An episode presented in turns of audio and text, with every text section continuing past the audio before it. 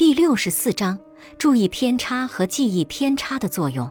如果焦虑源自负面想法，那当我们直面恐惧情境，并看到引发焦虑的想法并没有变成现实时，它为什么没能随着时间的流逝而自然下降呢？原因之一在于，我们常常回避那些恐惧的情境和经历，因此从来没有机会知道我们的恐惧是毫无必要的。另一个原因，则是我们通常忽略那些不符合我们看法的信息，而更偏爱那些符合的信息。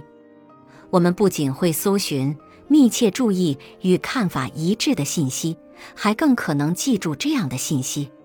换句话说，大千世界里，我们看到的和我们记住的，并不一定与现实完全相符。相反，我们的经验是有偏差的，他们会受到情绪和期望的影响。如果你感觉难过，你可能会沉浸在生活中的伤心事里，进而以更负面的方式来解释当前情境。同样，如果你正在生好朋友的气，你更可能把他晚餐迟到看作对你的不尊重，而在你对他感觉不错的时候，却不会这么想。这同样适用于焦虑。当一个人感觉焦虑时，他更可能注意到那些与引发焦虑的信念一致的信息，而不是与信念有出入的信息。不妨想一想，如果你害怕蜘蛛，你会成为房间里第一个发现蜘蛛的人。如果你害怕坐飞机，你可能会记得好几年前一起飞机坠毁事故报道的每一个细节，而没有注意到每年都有数百万飞机安全起飞、安全降落。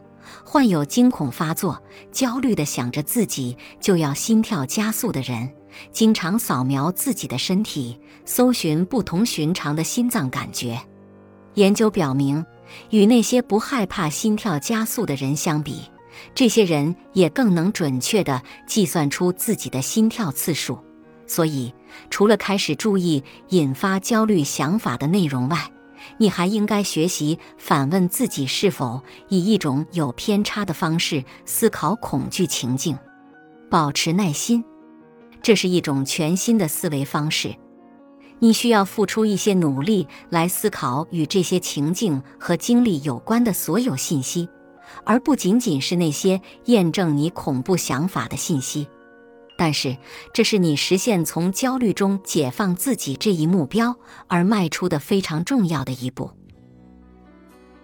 本集播放完毕，感谢您的收听。喜欢别忘了订阅专辑、关注主播，主页有更多精彩内容。